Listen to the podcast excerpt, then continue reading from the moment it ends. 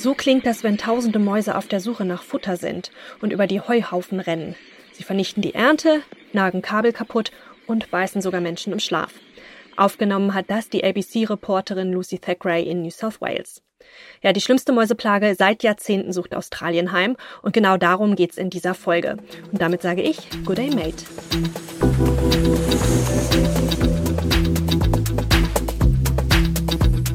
Abenteuer Australien. Ein Detektor FM Podcast mit Sabrina Frangos. Die Landwirte in Australien sind verzweifelt. Erst Buschfeuer, dann Überschwemmungen und nun eine Mäuseplage. Und die kleinen Nager richten richtig großen Schaden an. Einer dieser verzweifelten Landwirte ist Xavier Martin. Er ist Vice President der New South Wales Farmer Association und Landwirt in der fünften Generation im Bundesstaat. And my farm's on the Liverpool Plains near Gunnedah, west of Tamworth in northern New South Wales. Er hat eine Farm im Norden von New South Wales, baut zum Beispiel Raps und auch Hartweizen an und kämpft gegen die Mäuse im Haus und auf seinen Feldern.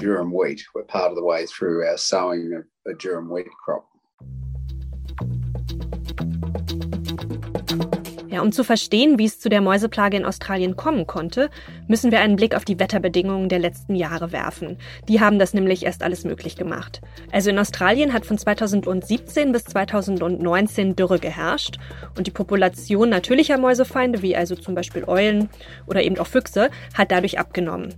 Und die Mäuse, ja, die haben sich deshalb stark vermehren können. Ab Frühjahr 2020 ist dann erkennbar gewesen, die Mäuse werden zum Problem und die Bauern haben gerade eine Rekordernte eingefahren. Also die Lager sind voll Getreide gewesen, die Heuvorräte waren ordentlich aufgestockt. Es hat also genug zu fressen gegeben für die kleinen Nager. Ja, und in diesem Jahr ist der australische Sommer, also für euch die deutschen Wintermonate, vor allem in New South Wales besonders mild und feucht gewesen.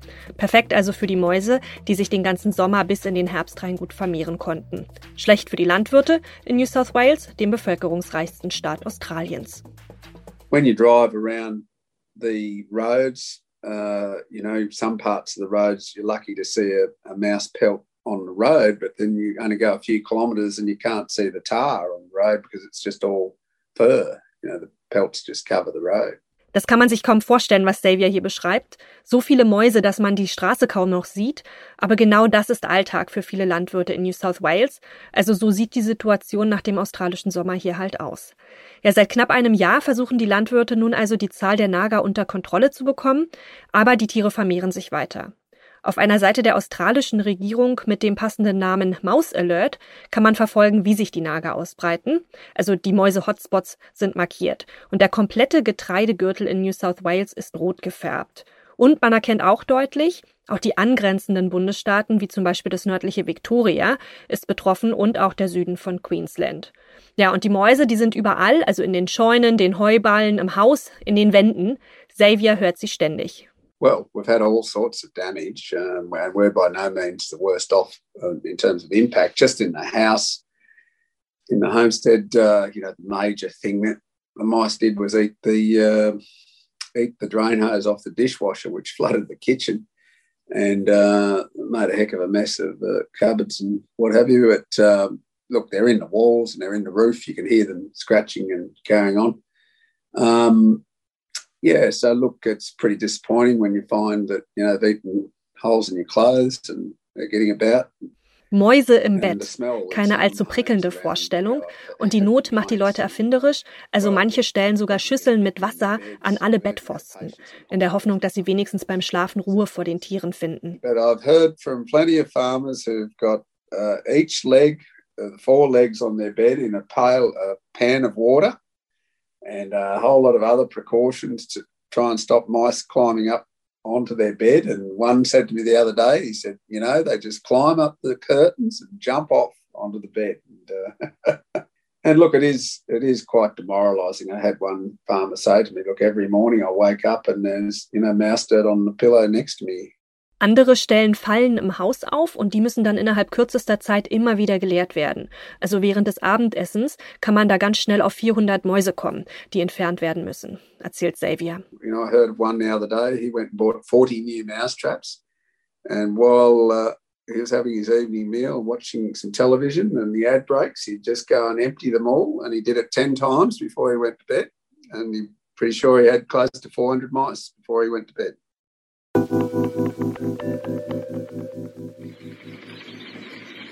Mäuse sind eigentlich keine einheimischen Tiere. Also sie sind Einwanderer, sie sind nämlich mit den ersten europäischen Siedlern nach Australien gekommen und diese Mäuse sind besonders widerstandsfähig.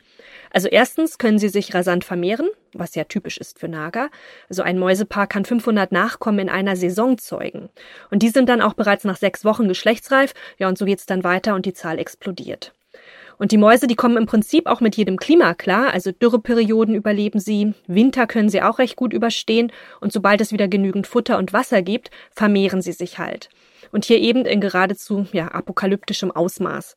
Was machen die Landwirte nun also? Sie streuen Gift und sprühen ihre Felder. So we use that devitalized wheat grain coated with zinc phosphide and canola oil. The mice and, and rats find it somewhat irresistible and uh, the The humane thing is it usually kills within a minute, or certainly within an hour. I've seen it kill within seconds um, from uh, when they're uh, eating it, ingesting it. And the really good thing is that it, um, the secondary toxicity from zinc phosphide uh, dissipates in the carcass overnight within 24 hours. So you don't get the secondary toxicity to either to any scavenging das übliche Mäusegift ist eins mit Zinkphosphid, aber die Menge, die bei der Anzahl an Mäusen hier nötig ist, ist natürlich enorm und hängt auch von der Größe des Landes ab. Also Landwirte in New South Wales legen momentan zusammen bis zu 80.000 Kilo Gift aus. Und das pro Tag, sagt Xavier. Und dann kommen ganz schöne Geldsummen zustande. Also die Landwirte geben schnell mal zwischen 10.000 oder auch 100.000 Dollar für Köder aus. Farmers are putting out 70 to 80,000 kilos a day or a night of bait. And we're only just staying on top of the plague at that rate. Es ist kein Ende der Plage in Sicht und auch das Mäusegift wird langsam so knapp, ja wie das Toilettenpapier zu Anfangszeiten der Corona-Pandemie. All the store resellers that would normally have various forms of mouse and rat bait don't have any in stock. and you've got to put your name on a list. And, you know, sometimes it's a week, sometimes it's several weeks before you even get a small amount of bait. So it's a little bit like that silly COVID toilet paper rush that you know, I still don't understand.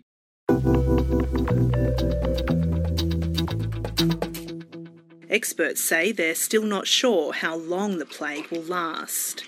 After farmers raised concerns about the efficacy of baiting, the CSIRO investigated and found the amount of zinc phosphide in each dose was only about half the strength needed to be lethal. We found that we only killed half the number of mice that we expected to kill. Just this week, manufacturers have been given emergency approval to double the strength of bait products, but the damage may have already been done. If they don't get a lethal dose and they don't die, they stop eating the bait straight away. So hat der australische TV-Sender ABC Anfang des Monats über die Mäuseplage berichtet. Die Dosierung von Zinkphosphid in den Ködern ist nicht hoch genug gewesen. Das Mäusegift darf nun aber mit Dosierung in doppelter Stärke verkauft werden. Denn die eigentliche Wurfsaison der Nager, die kommt ja erst noch. Und die Landwirte fürchten sich natürlich jetzt schon vor September, also wenn in Australien der Frühling beginnt und damit eben auch die Zeit der Mäusebabys. Ja, auch die Regierung hat eingesehen, dass es sich bei den Mäusen nicht nur um ein Problem handelt, sondern eben um eine Plage. So hat die Regierung von New South Wales ein Paket zur Mäusebekämpfung in Höhe von 50 Millionen Dollar angekündigt. 1,8 Millionen Dollar sind davon für die Forschung von genetischer Kontrolle der Mäusepopulationen gedacht. Ja, das ist alles noch relativ neu, aber mit Hilfe sogenannter Gene Drive Technologie sollen Gene so manipuliert werden, dass sie zu Unfruchtbarkeit führen. Ziel ist also, dass die Mäuse sich paaren und das Unfruchtbarkeitsgen auf ihre Nachkommen übertragen. Das ist aber alles noch Zukunftsmusik und gibt den Landwirten zwar Hoffnung, eine akute Hilfe ist es jetzt aber natürlich nicht. Das weiß auch Gladys Berejiklian, die Landesministerin von New South Wales. Während einer Pressekonferenz hat sie dem australischen Fernsehsender Sky News Australia gesagt, dass sie, wie eben Experten auch, auf das kalte Winterwetter hofft, damit die Mäusevermehrung ein Ende nimmt. I can't underestimate um, what a terrible situation it is. Uh, expert advice uh, to the government is that um, colder weather conditions do assist. So hopefully the colder months will assist. I, I hope it is. The plague isn't transported to other parts of the state. Xavier sieht das alles eher skeptisch. Look, I can only go on what the experts say, and they say there's sort of around about a 30% chance that there will be some rodent disease, uh, some mutant strain of mouse flu or whatever that will spread through them and, you know, virtually kill them in a week or a fortnight. But that's the 30% chance. The 70% chance is they're not done yet and they will explode in the spring and we'll have at least as big or larger plague than what we've been working with in recent months. 30 Prozent Wahrscheinlichkeit, dass die Mäuse im Winter an einer Art Mäusegrippe verenden, 70 Prozent Wahrscheinlichkeit, dass die Zahl der Nager im Frühling noch mehr explodiert. Keine guten Aussichten für Xavier und tausende andere Landwirte in Teilen der Bundesstaaten New South Wales, Queensland und Victoria. Sie alle haben mit dem Mäusebefall zu kämpfen. Die Tiere haben Ernten zerstört, landwirtschaftliche Geräte und Haushaltsgeräte zerfressen, Stromausfälle verursacht und Menschen gebissen. Die Interessensvertretung der Landwirte New South Wales Farmers hat eine Umfrage zu den Auswirkungen der Mäuseplage durchgeführt. Ja, und das Ergebnis, das sieht eher düster aus. Also 40 Prozent der befragten Landwirte mussten die Menge der von ihnen angebauten Pflanzen wegen der Mäuse reduzieren. 30 Prozent haben bereits zwischen 20.000 und 150.000 Dollar für Mäusegift ausgegeben und ganze drei Viertel der Befragten haben gesagt, dass sie gar nicht mehr auf Köder zugreifen können, wenn sie welche brauchen, weil eben schon Engpass herrscht. Das alles wirkt sich natürlich auch auf die Psyche aus. Look, it's a very good point that when you get a sequence of difficult events that are out of the individual's control, it can affect mental health. Fortunately, we're a lot better positioned now to talk about and respond to mental health issues than perhaps we were a decade or two or three ago. Um, look, there's no, there is plenty of evidence that people burdened by what they've been through. Für die Farmer bleibt also nun nur zu hoffen, dass ihre Mittel die Mäuse ordentlich in Schach halten. Ja, und Xavier, der hofft auf einen entsprechend kalten Winter, damit die Zahl der Mäusebabys im Frühling hier eben nicht explodiert. Damit sind wir auch schon wieder am Ende dieser Folge. In zwei Wochen geht's weiter. Da nehme ich euch mit unter die Erde nach Cooper Pedy zu Sabrina Troisi. Jeder hat so eine andere einen anderen Eindruck, wenn man nach Kobopedi kommt. Manche, die schauen sich um und denken, ah, ein kleines Städtchen, sehr viel Staub, sehr viel, ja, wir sind in der Wüste, da staubt es schon ganz schön. Manche Leute, die kommen hier und finden das einfach ganz toll. Und ich war eine von denen, ja, ich fand es super, ich fand es faszinierend, ich fand es klasse, unter der Erde zu schlafen. Die Auswanderin lebt in einer der wohl außergewöhnlichsten Städte der Welt, denn so wie die meisten anderen Einwohner in Cooper Pedy auch, lebt Sabrina in einem Untergrundhaus, also unter der Erde. Ja, wie sie es da so genau lebt, das also beim nächsten Mal. Und falls ihr es noch nicht gemacht habt und Lust drauf habt, dann hört euch doch auch gerne die anderen Folgen von Abenteuer Australien an. In diesem Sinne hören wir uns einfach in zwei Wochen wieder. Und wenn ihr das nicht verpassen wollt, abonniert doch den Podcast einfach. Das geht bei Spotify zum Beispiel, wenn ihr auf den Button Folgen klickt. Also danke fürs Zuhören und see you soon.